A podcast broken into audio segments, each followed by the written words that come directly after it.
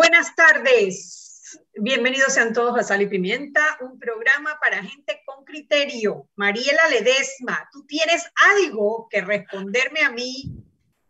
Yo agarré los últimos cinco minutos del programa de ayer, los últimos cinco minutos, solo para hablar de que, de que mi chapa, que la edad, que los dolores. Mira Pero tú no te estabas tomando la Mira, Eric, mira, Eric. Y Eric Martínez no levantó la voz para defenderme. Ernesto Túngara M fue el que tuvo que decirme lo que estaba pasando en este programa. A ver, ¿qué tienen que decir ustedes dos en su defensa? Qué mal que le digas Ernesto Túngara. Qué mal que le digas Ernesto Túngara. me encanta. yo le digo Túngara. Él es un Túngara, una rana, un sapo. Él, además es orgulloso de ser Túngara. Ese es un sí, Lo peor es que está orgulloso de ese trabajito que se, que se buscó. Pero a ver, Chumi, yo te entendí que tenía cita donde el dentista que te iban a hacer un nuevo modelo de chapa. Eso era lo que yo entendí.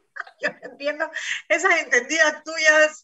No, Yo no entiendo esas entendidas tuyas. No, no las entiendo. Ah, no, no, era así. Ah, yo por eso dije que tú estabas que te estaban haciendo una nueva chapa. No, mira, mis dientes no necesitan chapa. Yo tengo buenos dientes, cero no chapa. puedes comer chicharrón. Pero hay algo que sí es cierto, amiga. A ver. Eric no te defendió. No, no, no, no. que se rió de todo. Estoy, es que yo escuché los últimos cinco minutos, porque cuando yo vi a Ernesto M que me dice, oiga, ponga atención, allá está Mariela diciendo cosas suyas. No, ay, no, Ernesto, yo tengo que, yo tengo que escuchar qué es esto. Mariela se una capaz de hablar mal de su socia. Es una rana sapo túngara. Qué barbatracio. De todo le digo.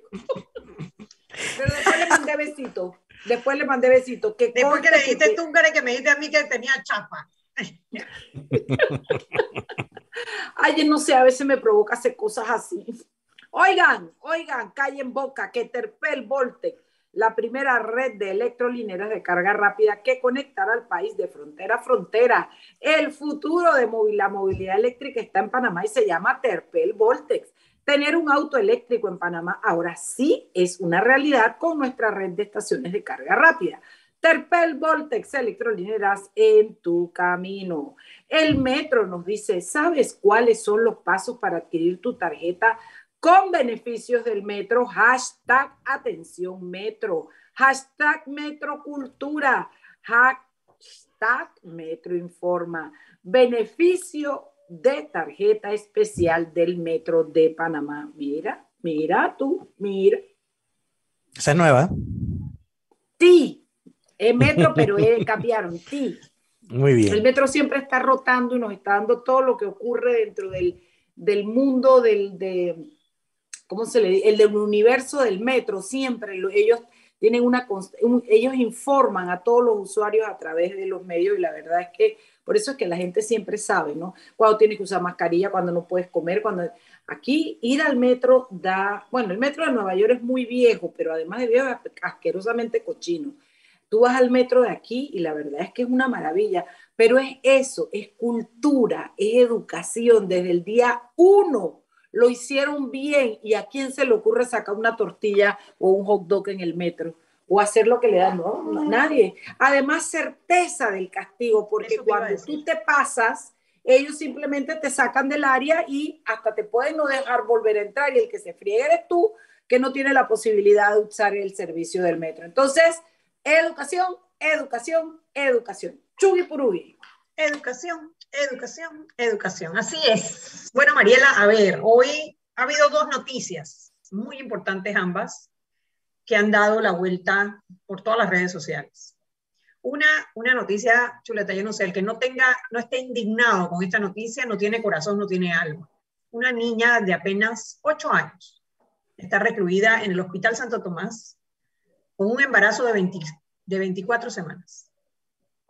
Eh, ya, ya agarraron al supuesto violador, ya el Ministerio Público solicitó la imputación y le dieron medida de detención preventiva, es un, es un, es un, es, es, por violación agravada, porque además, o sea, aquí no hay consentimiento, una niña de 8 años no da consentimiento, no existe esa, esa, esa palabra, y lo otro, eh, eso es un agravante a la hora de calcular eh, los años de posible condena que podría llevar por ese delito de violación agravada.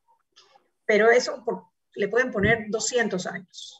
Es una vida truncada, una experiencia que va a marcar a esa niña, que la va a obligar a ser mujer muchísimo antes de tiempo, con todas las complicaciones que tiene para un cuerpo que no está formado para la maternidad. Porque entiendo que el, embarazo está bien avanzado, 24, 25 semanas, o sea, ya, ya ha pasado mucho tiempo y eh, eso ya tiene un impacto sobre su vida presente y futura. Yo la verdad que no, no, tengo palabras para decir la, no sé, la consternación, lo, mal que me siento por esa noticia, eh, que, que, esas cosas se den en nuestro país. Eso también nos abre los ojos a una realidad que nos es ajena, una realidad a la que no estamos nosotros enfrentados día con día y que ocurre y que es mucho más común de lo que deberíamos permitir. Eh, yo solo espero que las autoridades, por un lado, apliquen todo el peso de la ley contra esta persona, que además lo divulguen por toda la comarca una y por donde lo tengan que divulgar para que sirva de ejemplo. Eh, pero por el otro lado, que a esta, a esta criatura le den toda la ayuda posible, psicológica, eh, económica, social, para, que, para tratar de alguna manera de mitigar el grave daño que se le ha hecho.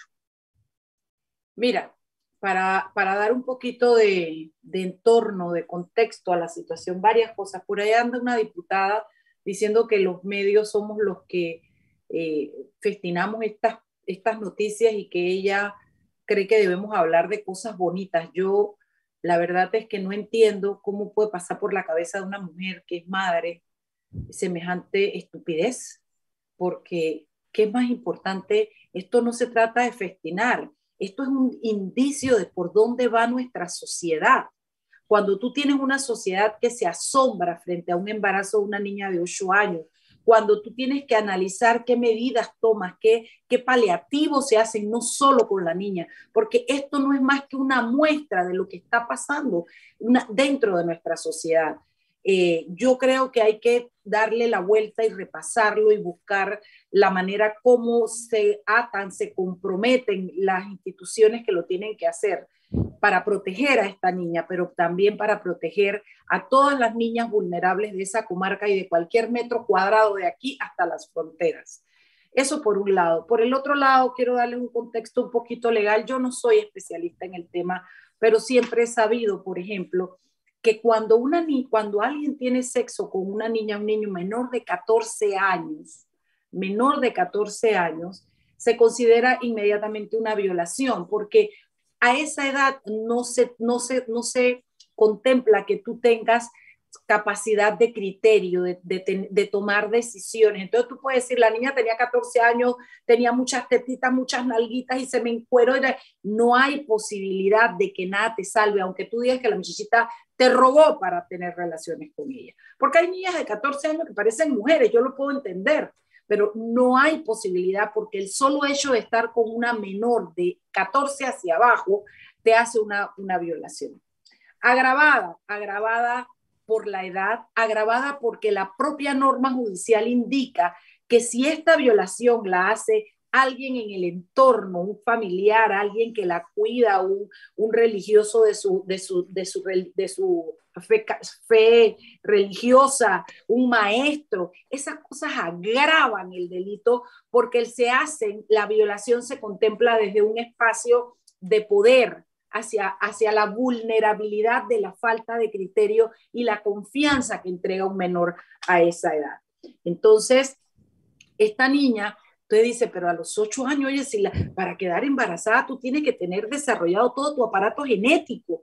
Bueno, lo que pasa es que hay niñas que se desarrollan muy, yo no sé si esto está bien o está mal que lo diga, pero yo como mujer, a los, a los nueve años yo me desarrollé y yo estaba muy asustada y recuerdo la doctora Gloria de Anguizola fue la que mi mamá me llevó, me atendió, me explicó, a mí me cambió la vida por completo. Yo no sentía que eso era normal, me sentía rara, porque eso le pasa a las mujeres a 13 años, 12 años, 14 años.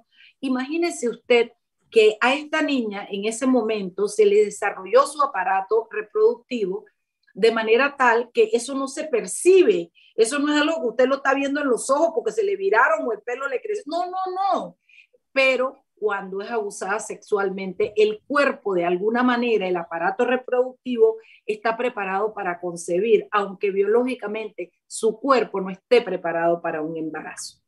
A esa niña no se le puede permitir un parto normal porque no tiene la su cuerpo para poder dar a luz un bebé, por lo cual evidentemente habrá que asistirla y pudiera ser incluso que le adelanten la cesárea porque entre más crece el niño, más efectos tiene sobre el cuerpo de esa pequeña. Eh, ustedes imaginan el cuerpecito de una niña de 8, de años cargando un embarazo, o sea, es algo, es, impactante. Pero sí quiero decirles algo a todo el mundo que se la pasa persinándose y, poniendo por delante la religión. La educación sexual hace la diferencia una niña educada sexualmente, cuando alguien viene, le toca su parte en la primera vuelta, ella corre y lo cuenta. Uno. Dos, llevar a una niña con 24 semanas porque ya tu cuerpo te está cambiando y no lo puedes entender, es porque esa niña se guardó el secreto durante todo este tiempo. Una niña educada sexualmente no se guarda el secreto, lo denuncia, dice lo que está pasando. Y es por eso que a mí me parece doblemente criminal que la gente se oponga a que los niños entiendan el tema sexual para protegerse de situaciones como esta, para proteger su salud y saber las, consecuencias en su salud, enfermedades que pueden tener, etcétera, etcétera. Y eh, esta persona, y además quiero decir algo, que esto lo voy a decir antojadizamente porque no tengo en este momento elementos en mi mano para probarlo, pero desde muy chica yo entendí o supe o me dijeron que es muy frecuente en estas comunidades gunas, en estas comunidades de indígenas en diferentes áreas del país, dos cosas. Las relaciones sexuales eh, eh, entre personas del mismo sexo y el abuso de los abuelos y los padres hacia, los, hacia las niñas menores y hacia los niños. Por alguna razón, no sé si social, no sé de qué tipo, pero es frecuente, se ve mucho. Y si yo estoy calumniando algo, pues lo lamento, pero a mi nivel, así lo aprendí yo de chiquita en la escuela. Eso era lo que me enseñaba. Yo me crié en una finca, no en una finca, pero vacacionaba en una finca cafetalera de mis abuelos, donde los indios eran los que, los que se encargaban de la cosecha y yo oía esas conversaciones y las indias muy chiquitas, embarazadas. Eso yo lo vi.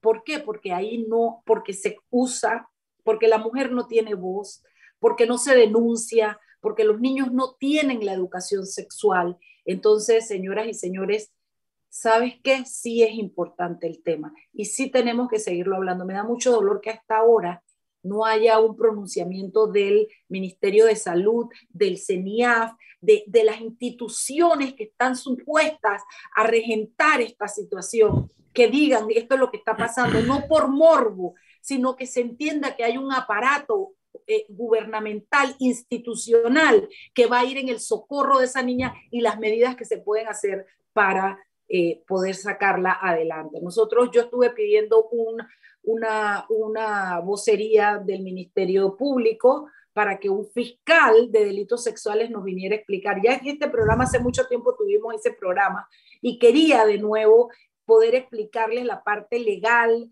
cómo funciona las estadísticas, pero ¿sabes qué cosa? Es que el drama está en lo, en lo social. El drama es el delito, la edad de la niña, el drama es lo que está viviendo nuestra sociedad. Perdonen que me haya extendido un poco, pero quería ampliar esta información. Anet, ¿qué, cuál es la otra pregunta? Que encima nos tenemos que ir al cambio.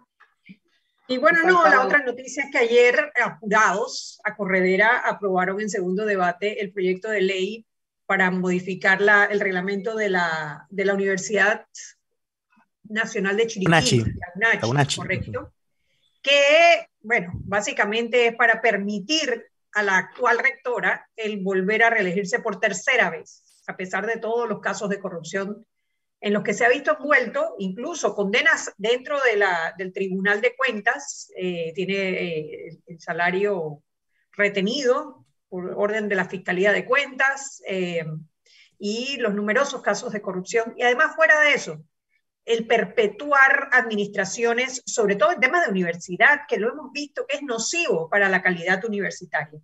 Eh, aquí lo que sorprende Mariela y Eric es el poder que puede tener una rectora en una universidad en Chiriquí que logra paralizar una asamblea que se convirtió casi en un call center porque no tenían los votos, separaron los CDs, se fueron de la sala, eh, los independientes estaban peleando desde el, desde el Pleno, especialmente Juan Diego, y no tenían los votos para pasarlo en segundo debate y empezaron desde el Pleno a llamar a los diputados PRD para que vinieran y votaran y conseguir los 36 votos. Todavía es la hora que no han publicado cómo votó cada uno de esos diputados para poderlo publicar. Sabemos que los diputados independientes estuvieron en contra y algunos diputados eh, de la bancada panameñista también estuvieron. Hugo, eh, Hugo Méndez y eh, Yesenia, sabemos que votaron en contra. Y que los CD no, no estaban presentes, no estaban presentes. Pero la verdad que es penoso, es penoso. Una, la estrella una cosa quiero decir.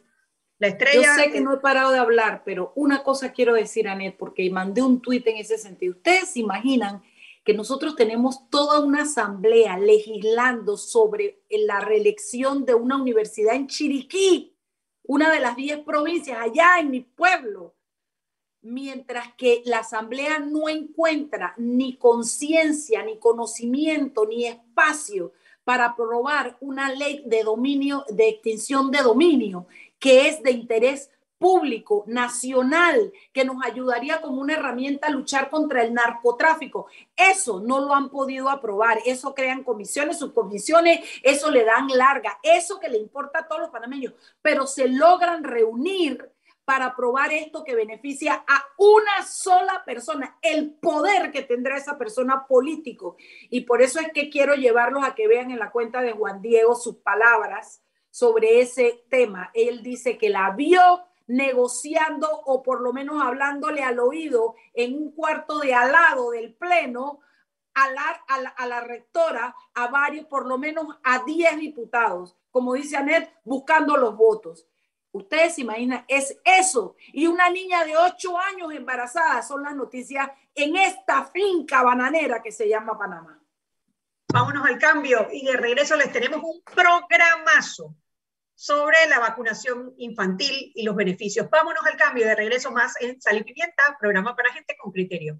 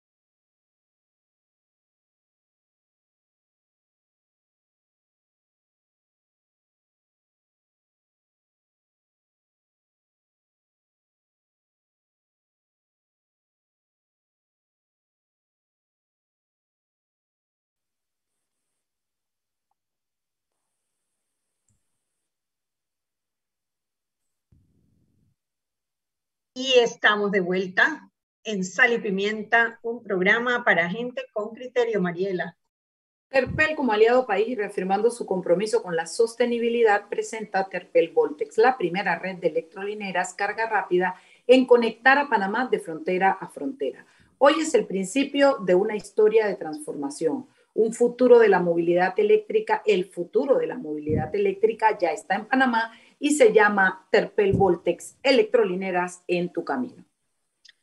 Bueno, como les dije, hoy tenemos un programazo. Hoy tenemos a la doctora Yarmina Rico, médico pediatra y miembro de la Sociedad Panameña de Pediatría. Vamos a hablar, el tema principal va a ser, eh, va a ser los beneficios de la vacunación en los niños. Sin embargo, Yarminia, y tú me disculpas, este tema de la niña de los ocho años, eh, yo no puedo dejarlo pasar si tengo un pediatra en el programa sin que, sin que nos dé su opinión sobre el pronóstico de esta niña, eh, lo que le viene ahora. ¿no?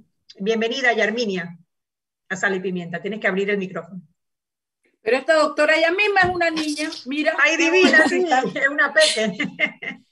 Bueno, gracias, gracias por lo de peque. Muchas gracias, chicas, por la invitación, sobre todo la oportunidad que le dan a la Sociedad Panameña de Pediatría para expresarnos en este tema tan, tan en este momento vulnerable e importante para todos los papás y sobre todo los niños, que son los que se ven beneficiados. Y sin duda, este tema, esta noticia que ha calado en, el corazón de todas las personas que somos sensibles, sobre todo nosotros los profesionales de salud, algo no visto nunca en Panamá, incluso leía hoy en un periódico que es, son pocos los países que han reportado una menor de 8 años embarazada.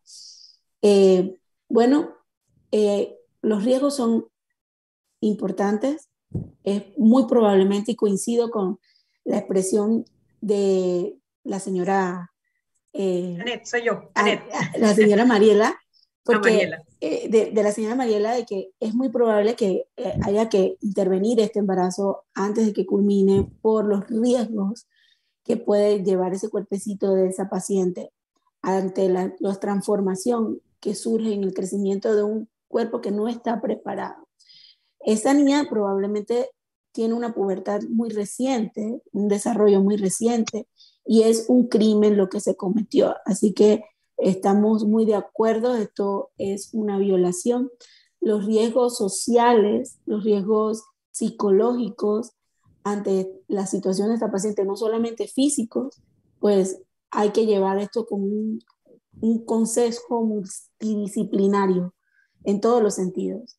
Así que hasta para los mismos ginecólogos esto es un reto, porque mirar el cuerpecito desde el punto de vista de una paciente de 8 años como una mujer, hasta para ellos tiene que ser un reto porque son, es un sistema reproductivo que ni siquiera está completado. Ya, Minia, una pregunta. ¿Y para el bebé que se está gestando? ¿Qué hay de ese bebé? Sin duda, imagínense, interrumpirlo antes produce puede ocasionar un embarazo prematuro, es un bebé de alto riesgo. Habrá que eh, inyectarla para madurarle los pulmones y cosas de esas, me imagino, ¿no? Y bueno, y, todas las, este bebé seguramente no recibió el tratamiento oportuno, eh, una prevención, cómo se, se programa un embarazo, porque los embarazos son programados, eh, un, un, requerimiento de ácido fólico, esta paciente viene de una comarca, hay que ver cómo está su estado nutricional, por ende, el estado nutricional del bebé es igual, la maduración de todos sus órganos, no solamente pulmonar, la vitamina B12, el ácido fólico es súper importante para el desarrollo del sistema nervioso. Y en fin, muchas cosas. Habría que ver cuáles son las condiciones también de este pequeñito. Lamentable. Sí, sí, la verdad que no hay palabras. ¿no? Eh, es muy frecuente ver esto una pregunta más. Yo, ¿Usted trabaja en el, en, el, en el sistema de salud de gobierno o en clínica privada? Sí, en la, en la Caja de Seguro Social. ¿Es frecuente ver a, a, a estos casos de, de, menores embarazadas, doctora? Bueno, hay un, hay un, hay un porcentaje que se ve y sobre todo están en las eh, se, observan sobre todo en policlínicas y en ministerios de salud, áreas como centros.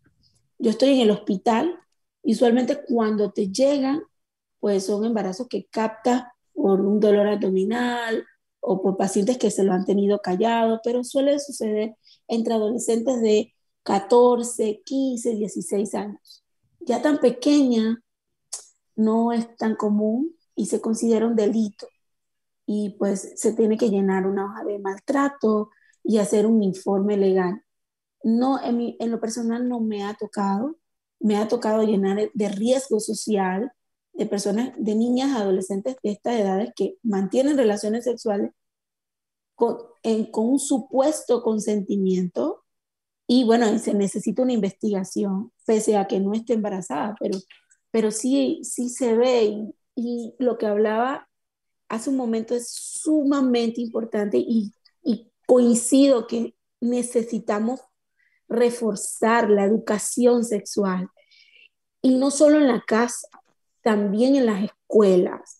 Hay que hablar sin tabúes y hay que enseñar desde muy pequeño cómo cuidar las partes, tanto en el niño como la niña, porque la niña pues tiene el embarazo, el riesgo de un embarazo, pero los niños también son víctimas de abuso en otros sentidos y por eso tienen tantos eh, conflictos emocionales en su posterior desarrollo de adolescencia, incluso adulto mayor, adultos jóvenes. Puede, puede advertirse en una niña de 8 años que ya está desarrollado su aparato reproductivo a nivel físico. Si usted ve a la niña corriendo y corriendo una pelota, ¿puede alguien ver que esa niña ya está teniendo relaciones sexuales, le cambia el cuerpo? ¿Hay alguna seña, doctora? Sería un reto y sería bueno observarlo como médico porque no me ha tocado. Y bueno, si existen cambios por las hormonas eh, que se producen, en el, en, el aparato reproductor. O sea, podemos como médicos ver si estamos ante una pubertad precoz, pero todas estas cosas son tratables porque ya es una condición. Pubertad precoz es antes de los nueve años. Y, y, si esta niña ya tenía de repente vello púbico, botón mamario, y si estaba llevando los controles, por eso es que es tan importante. Y el pediatra, los pediatras somos pilares fundamentales en las familias los papás, por eso estamos aquí y en representación de la sociedad, no solamente para hablar de vacunas y este tema aprovechando. Necesitamos contar con los controles de nuestros hijos. No que ya cumplieron los dos años y le cumplimos las vacunas y los 18 meses, porque creemos que los controles son desde que nacen hasta que cumplió los dos años y ya me desentendí.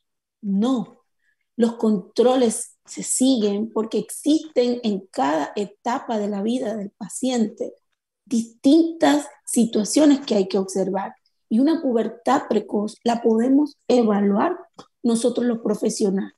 Podemos definir si esa niña está teniendo cambios o no, se mandan los estudios pertinentes y se capta y se hace un abordaje. Bueno, son las 6 y 29. Nosotros invitamos a la doctora Yarminia para hablar de los beneficios de las vacunas. Sin embargo, no podíamos dejar pasar este tema tan importante que, tenía, que tiene a todo el mundo tan escandalizado.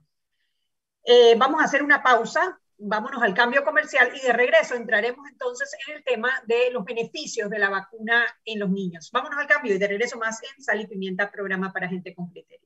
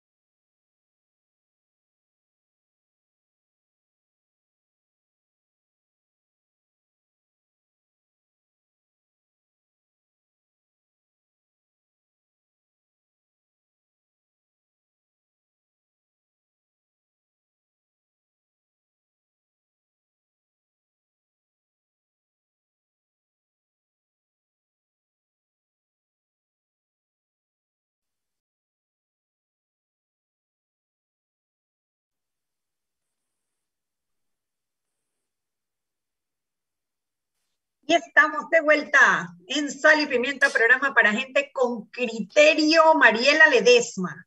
No, no me pongas a hablar más, que se va el otro, el otro bloque y no dejamos a la doctora hablar. Tenemos a la doctora Yarminia Rico, ella es pediatra, de, miembro de la Sociedad Panameña de Pediatría, que nos viene a hablar sobre los beneficios de la vacuna en los niños. Claro, este tema ha tomado relevancia ahora, pero a los niños siempre se les ha vacunado. Yo recuerdo a mis hijos cuando tuvieron chiquitos que eso era cada cita del doctor, cada cita del doctor, los primeros dos años, era una, dos y hasta tres vacunas en el mismo día. Su corilín en la noche, porque les daba su fiebrecita y al día siguiente estaban como si nada. Uno no preguntaba si la vacuna era Pfizer, si era AstraZeneca, que le habían puesto allí. Uno simplemente iba y le ponía la vacuna. Llegó la vacuna del COVID. Y eh, bueno, primero pasamos los adultos y ahora está la etapa de los niños y empiezan ahora todos estos eh, movimientos de personas que, digo, hombre, uno no puede criticar que tengan temor o que quieran lo mejor para sus hijos. Yo creo que eso además es hasta, hasta plausible. El tema ahí es la educación. Entonces, por eso agradecemos muchísimo que la doctora Rico nos haya venido a acompañar para hablar sobre el beneficio de las vacunas en los niños. Bienvenida, doctora, bienvenida, doctora Rico. Muchas gracias. Bueno, eh, existen muchos beneficios y hay algo que quiero que tengan claro los papás. Vacunación es el acto de colocar de, a través de la inyección los anticuerpos en el cuerpo de los niños, en este caso de los niños o de cualquier persona. Y la inmunización es el proceso que toma ese cuerpo de prepararse para que si la enfermedad llegue pueda combatir ante la vacuna que nos pusieron. Esos son dos términos que tenemos que tener aquí claramente. Entonces, ¿qué es vacunarse? Vacunarse es como cuando uno va a la escuela, los son como los maestros. O sea, a nosotros nos colocan a través de la inyección el medicamento y nuestro cuerpo empieza a aprender, aprender, aprender esa información, a reconocerla para que en el momento en que llegue nosotros podemos luchar contra ella. Entonces, ¿qué sucede? En este momento existe mucha desinformación y el Internet te ofrece de todo tipo, tanto falsa como buena. Y nosotros, como pediatras de la República de Panamá, eh, que formamos parte de la, sociedad, de la Sociedad Panameña de Pediatría, queremos invitar a los papás que nosotros como profesionales queremos demostrarte y invitarte a ti a que confíes a través de nosotros, a través de nosotros, personas con, eh, con que nos hemos preparado toda la vida en este esquema de vacunación, que luchamos porque tu hijo o tu niña esté eh, inmunizado ante muchas enfermedades a través de la vacunación. Ahora está la vacuna del COVID y existe mucha desinformación que genera un montón de dudas y lo entendemos. Y para eso nosotros estamos aquí, para explicarte que la vacuna de COVID es segura, es eficaz y que es necesaria para que la vida de nuestros hijos puedan seguir mucho mejor para que el retorno a clase sea mucho más factible. Son más los beneficios y que los contra. Pues efectos adversos, efectos adversos se están demostrados estadísticamente con evidencia. ¿Cuáles, son, esos efectos adversos? ¿Qué se sabe en Panamá de lo que le ha causado la vacuna a niños? ¿Cuántos niños? ¿Qué, qué es eso que la gente le, tiene, le teme tanto? Sepamos y desmitifiquemos la cuestión de si es algo que realmente es demasiado probable o son casos aislados. Háblenos un poquito de eso, doctora. Pues fíjense, los efectos adversos comunes son los que dan todas las vacunas. Dolor local, de repente escalofrío, dolor de cabeza, un poco de malestar en el cuerpo, pero esos son efectos que duran 48, 70, 72 horas como máximo. Pero existen efectos graves que son aquellos pacientes que desarrollan una anafilaxia, que no es lo mismo que una reacción local, ojo, una alergia local. Anafilaxia es una alergia severa en donde pues el niño tiene dificultad para respirar, de repente se le inflama todo lo que es la vía respiratoria, pero estos pacientes tienen antecedentes de episodios como estos y se les dice a los papás Por eso es que se queda un tiempo esperando, porque usualmente estos efectos son inmediatos, no son posteriores. Entonces, de este tipo de efecto, el porcentaje ha sido muy mínimo. Y te hablo, por ejemplo, de la estadística que se ha colocado en Estados Unidos. Alrededor de 10 millones de niños ya han sido vacunados. O sea que prácticamente triplica la población de Panamá casi. Y de, ese, de esa población de los niños, un porcentaje muy mínimo, por debajo del 1%, ha desarrollado anafilaxia. Otro de los temores y de los efectos adversos que se han mencionado es la miocarditis, que es la inflamación del corazón, y a la que tantos papás en estos momentos le temen, porque si da la inflamación del corazón, y lo que suele decir los papás, y es muy, muy cómico, es voy a esperar a ver cómo le va el resto de los niños, yo quiero ver para ver cómo se comporta, a ver qué pasa. Señores, en Estados Unidos, como bien lo dije, se han vacunado 10 millones de niños. ¿Qué queremos esperar? Nuestros hijos necesitan esa inmunización para un retorno a clases seguro y eficaz. ¿Qué sucede, con la, ¿qué sucede con la miocarditis? La miocarditis. Una pregunta más. Cuando usted dice por eso es que los niños se quedan después que se les vacuna, es porque la reacción anafiláctica está dentro de ese margen de tiempo y para evaluar cualquier algún otro efecto ahora, adverso. Si hay un niño que presenta eso, allí por eso se tiene la asistencia médica porque se puede asistir y ayudar, no es que se va a morir. No, para nada. O sea, todas estas, estas situaciones tienen eh, esto, ¿cómo es? Respuesta médica. Y otra de las que mencionaba era que no terminé la idea, era la miocarditis. La miocarditis se ha reportado un porcentaje muy bajo también, por debajo del 4% de los que se han vacunado a nivel mundial. Pero qué, qué cosa más cómica, y esto que los papás lo tengan claro, la miocarditis con el virus del coronavirus o con el síndrome inflamatorio multisistémico, que es una de las, de los, de las causas graves post-coronavirus o con coronavirus que puede generar un niño, es más común que con la propia vacuna. O sea que un niño puede tener más miocarditis teniendo el virus de coronavirus o un síndrome inflamatorio multisistémico que vacunándose. Entonces, en esas son las evidencias que tenemos que evaluar y son las situaciones en las que invitamos a los papás a que los beneficios son mayores. A través de la vacunación se salvan vidas y la vacunación ha venido por años. Hemos podido erradicar enfermedades que son incluso mucho más contagiosas y mucho más graves como el sarampión, que ahora, ante toda esta situación de la pandemia, estos dos años, han venido a resurgir casos. Y eso es, eso es, es un tema que podría ser muy, muy complicado.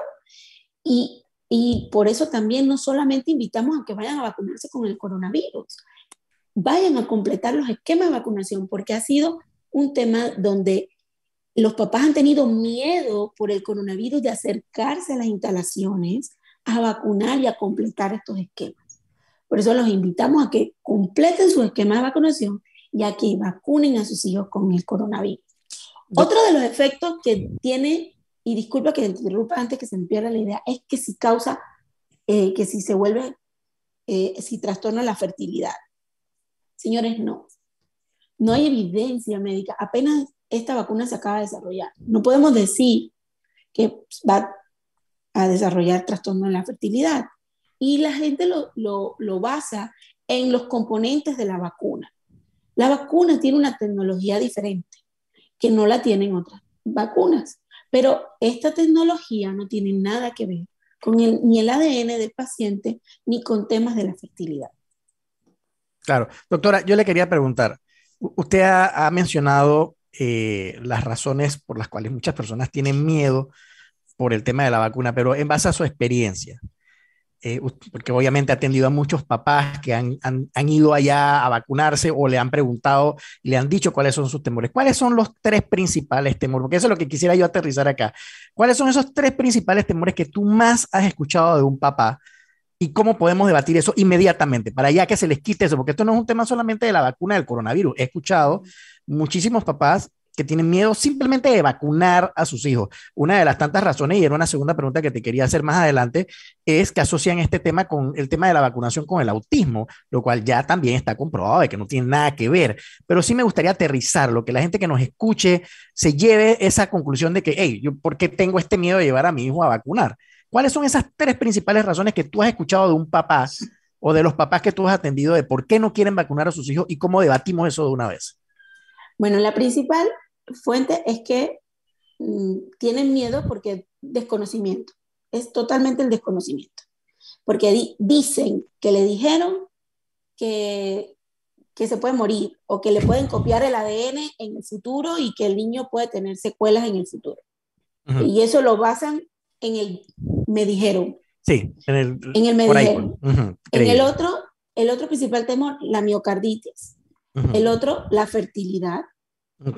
Y hay un, hay un cuarto que está, está, basado en el que no sé cómo va a reaccionar, no sé cómo están reaccionando los niños, porque en Panamá no se han vacunado, o sea, porque quieren esperar masividad para vacunar a sus hijos. O sea, eso que tampoco tiene argumento. Porque pienso, que la, pienso que la solución es prácticamente cuando, cuando tienes tus hijos y lo llevas al médico, pregúntale a tu médico, pregúntale porque eh, sales de la duda, o sea, no te quedes con la duda y no le creas a alguien que te dijo en la acera de enfrente de tu casa y, no le, le, vas a creer a esa persona, no le vas a creer a un doctor que ha estudiado toda su vida para ser doctor, sobre todo para ser pediatra y poder atender a tu hijo. Entonces, eh, hablen con su doctor, que le pregunten sin miedo, porque hay muchas personas inclusive que tienen miedo de preguntar porque les da pena. Pregunten, pregunten, es su hijo, oiga, es, su, la salud de su hijo la que está en juego acá. No deje que, no deje que el miedo, la duda y, lo que escucha por ahí o lo que lee en internet eh, esté por encima de la salud de su hijo. Pregúntele a su pediatra. Me parece que es, el, es lo que debe ser. Exactamente, que le pregunten. Y mira qué cómico Qué cómico, Eric, porque esto sucede que cuando llegan los papás, por ejemplo, a la consulta o al cuarto urgencia o en el hospital, y le preguntas, ¿ya lo vacunó? No, no lo he vacunado. ¿Y por qué? Ay, no, es que tengo miedo. ¿Y usted se vacunó? Y dice, sí, yo tengo las tres dosis. Exacto. Entonces yo digo, ¿por qué es tan egoísta con los niños? A veces son, eh, a veces llevamos nuestras emociones, nuestros temores, porque son nuestros temores a, los hijos. Entonces, los niños no tienen por qué pagar por nuestros temores sin evidencia científica. Claro, claro, yo mataría por vacunar a mis hijos, la cosa es que no tienen el rango de edad, pero si viene esa vacuna para los bebés, yo de una vez llevo a los míos, pero al tiro, rapidísimo. Eso no se piensa. La ciencia, la ciencia eh, se ha trabajado desde hace mucho tiempo y se entiende, es una vacuna nueva, pero todos hemos estado viviendo una pandemia, algo nunca antes visto. Las vacunas de las enfermedades, todas aquellas enfermedades por las cuales ahorita, y bien lo dijo eh, tu colega hace un ratico, eh, se, me va el nombre, esto, que no preguntábamos si era Pfizer, si era AstraZeneca, si, si de qué virus estaba hecho, si era virus vivo, virus muerto, no preguntaban nada, va porque va. Exacto. la vacuna y, y uno se vacunó, completaba el esquema porque confiaba, confiamos en nuestro sistema de salud, en los esquemas y hemos confiado en el desarrollo de la ciencia a través de los años. Estamos viviendo una nueva situación, una guerra que estamos combatiendo y que debemos afrontarla todos y la vacunación es nuestra mejor arma. Así es. Solo me quedaría preguntarte ¿qué mensaje le podrías dar a estos padres de familia que en este momento, o sea, dónde buscar información, qué hacer para vencer ese miedo que les da la duda que genera todo este ambiente de redes sociales que, encuentran información por, todas partes? ¿A dónde deben dirigirse para buscar información, para perder el miedo, para llevar a sus hijos a vacunarse? Diríjanse a los profesionales idóneos, diríjanse a fuentes de los buscadores de información médica son usualmente portales donde hay que pagar y que tienes que tener licencia médica. Entonces, estas informaciones científicas, de estadística, usualmente uno paga para estos artículos. Entonces, lo que encuentras navegando en Google no es realmente confiable. Entonces, vete a la gente que se prepara, que revisa y que está actualizado. Y si no tienes esta, esta, esta comunicación con un médico, nuestro Ministerio de Salud, la Caja de Seguro Social, la Sociedad Panameña de Pediatría te ofrece información veraz y confiable. Estamos trabajando arduamente para que nuestros niños tengan los mejores beneficios. El regreso a clase es necesario. Evita todo este desastre que ha ocasionado la pandemia, desastre emocional, desastre físico, porque los niños han ganado peso, han perdido peso, o han tenido trastornos en lenguaje, trastornos sociales, porque no se han podido desarrollar distintas habilidades por el, el encierro que han tenido, el confinamiento que han tenido. Entonces, el retorno a clase, la vida necesaria de compartir de los niños es importante en todas las etapas. Así que los invitamos a que realmente se empapen con gente fidedigna, con gente que, que es idónea y que pues les oriente sobre eso y expresen sus miedos ante esa situación. Ahora, eh, Panamá tiene, y eso es lo que nos preocupa, por ejemplo, esta semana hemos subido a un 29% de los pacientes pediátricos vacunados, pero la semana pasada estábamos en un 20%. Eso es muy, muy preocupante a una semana de retorno a clase. sí. Y eso, sabemos que la variante, por ejemplo, Omicron, que es mucho más contagiosa, pues los niños se propagan súper rápido y la van a llevar adultos mayores a casa, porque es, es inevitable, a pesar a que da síntomas leves, en semanas pueden desarrollar un síndrome inflamatorio multisistémico que es una variante grave, que te puede afectar el corazón y eso es lo que tienen que tener los padres, prevenir, prevenir este tipo de complicaciones o neumonías severas. Entonces, decirles que están vacunando desde el 22 de febrero, desde, hace, desde ayer, en todos los MINSACAPSIS, en todas las policlínicas, los centros de salud, en los hospitales, tanto pediátricos como el hospital de niños, existen hospitales privados también que están llevando la campaña de vacunación y algunos moles, que Panavac va a cesar la vacunación desde este sábado, pero la retorna a partir del martes primero de marzo.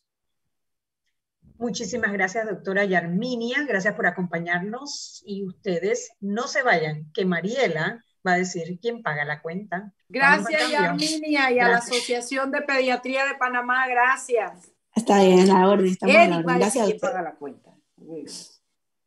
Gracias, doctora. Bye.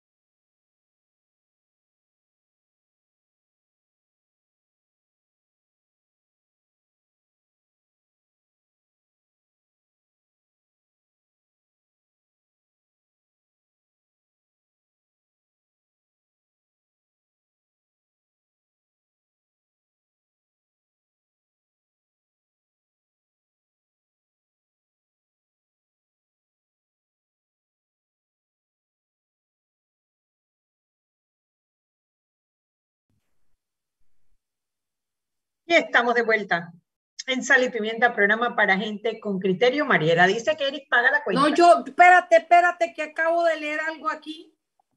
Ustedes saben que esa misma UNASHI a la que están eh, dándole la, la, la, la, vía para que esa misma rectora se reelija, está ahora, se acaba de ver que compraron unos purificadores con un 121% de sobrepeso hubo eh, la licitación y hubo empresas que eh, eh, postularon por 77 mil, por 93 mil, pero no, ellos le dieron a Persea Panamá que los cobraba a 170 mil.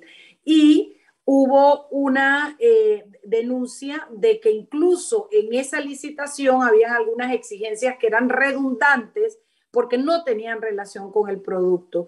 Entonces, eh, la, el tribunal administrativo, porque fue hasta allá, de contrataciones públicas, ordenó adjudicar a Radictec la compra, no sin antes regañar a la comisión verificadora por desafiar las directrices del tribunal, pues ya había advertido que tenían exigencias sin sustento. Pueden ver la noticia en Foco Panamá porque es más larga que esto, pero así es. ¿A quién le tengo que echar la culpa hoy? Pagar la cuenta y ponerlo a fregar los platos a la asamblea. Porque la, por, por gestiones de la asamblea tenemos esta sinvergüenzura que hay evidencia. Mire, yo supe de un caso, no me consta, pero también aparentemente por ahí hay un tribunal que vio un caso de esta señora pagándole un viajecito a unos profesores y que para que no hubiese delito se canceló la plata que se había usado. Así es que hay tanto alrededor de esto. Es que, a ver, cuando usted se sale de la línea y no va por la línea correcta y usted deja que, lo, que alguien venga y, y tome su puesto, cuando usted se aferra hacia una teta, algo hay ¿Y quién le está permitiendo aferrarse a la teta? La asamblea. Entonces, ¿saben qué? Yo le paso la cuenta a la asamblea. Eric, ¿tú para quién vas a, poner? Bueno, yo, yo, creo, yo creo que al final del día la asamblea termina llevándose el título. Yo creo que si le pidiéramos a Net que también pues, eh, preguntara a quién va a pagar la cuenta, probablemente terminaría diciendo también la asamblea. ¿Y por qué yo menciono la asamblea? Y qué bueno que lo mencionas tú, Mariela porque mientras estos señores están debatiendo para aprobar una ley en la que se, se, beneficia solamente una persona, una niña de 8 años acaba embarazada por falta de políticas serias, por falta de, la, falta de toma de decisiones entre tantas personas de los diputados que no han puesto de su parte para crear las políticas necesarias para evitar que esto suceda. no sé si me entienden. Hay una niña de 8 años que hoy está embarazada, que probablemente si hubiesen existido las políticas reales necesarias para que haya educación sexual, que haya protección a los niños, que hayan condenas más, más severas con, respecto al tema de los violadores, tantas cosas que se pueden hacer para evitar que unos niños o unas niñas, mejor dicho, eh, vivan este, este o sea, vivan esto, o sea, no, no sé ni cómo decirle, pero mientras eso sucede, ellos están debatiendo que si el día de Roberto Durán, el día del almohábano, el, el, establecimiento por ley de un patronato del baile de la churuquita pequeña, yo no sé, y el tema de la rectora de la UNACH. O sea, están haciendo de todo para hacernos creer que están trabajando y no están haciendo absolutamente nada por este país. Y hoy, una niña de 8 años es víctima de la falta y de la ausencia de políticas sociales reales y buenas, que es algo que debería estar velando la Asamblea Nacional. Así que yo le paso mi cuenta a ellos también. Mira, yo no voy a pasar cuenta, ya que ustedes pasaron tan buena también la cuenta, yo voy a hacer una reservación en un restaurante. Porque el que tiene la manera de parar esto se llama Laurentino Cortizo, que en su campaña política puso a la educación como su estrella. La estrella es la educación, la educación primero. Este proyecto de ley que pasaron en tercer debate los diputados ayer, o bueno, perdón, que hoy seguramente pasan en tercer debate.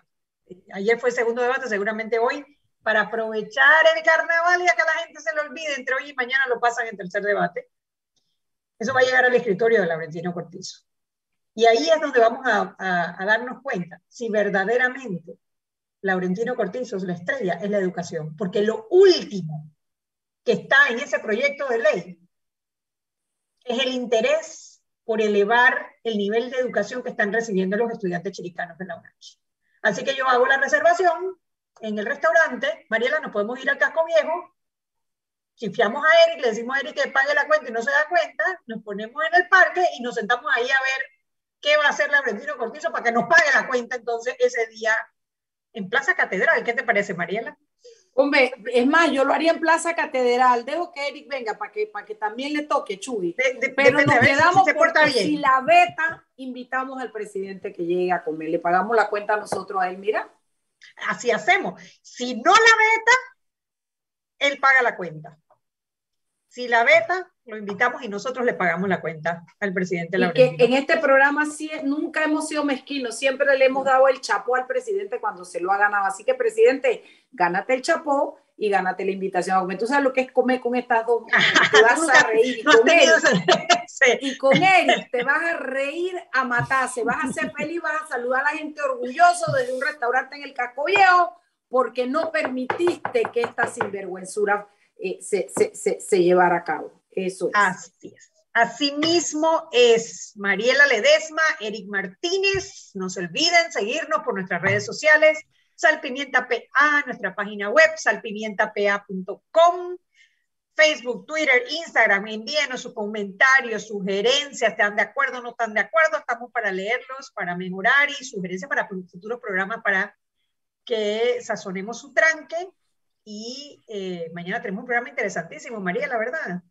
Mañana tenemos, yo creo que no, no conseguía la persona, así que yo creo que sí tenemos el que me dijiste, que estaba muy bueno. Ah, bueno, te lo vamos a dejar de sorpresa, porque va a estar bien divertido. Vámonos, a, vámonos ya a cenar, tengo hambre. Chao, cuídense. Hasta mañana. Chao. Bye.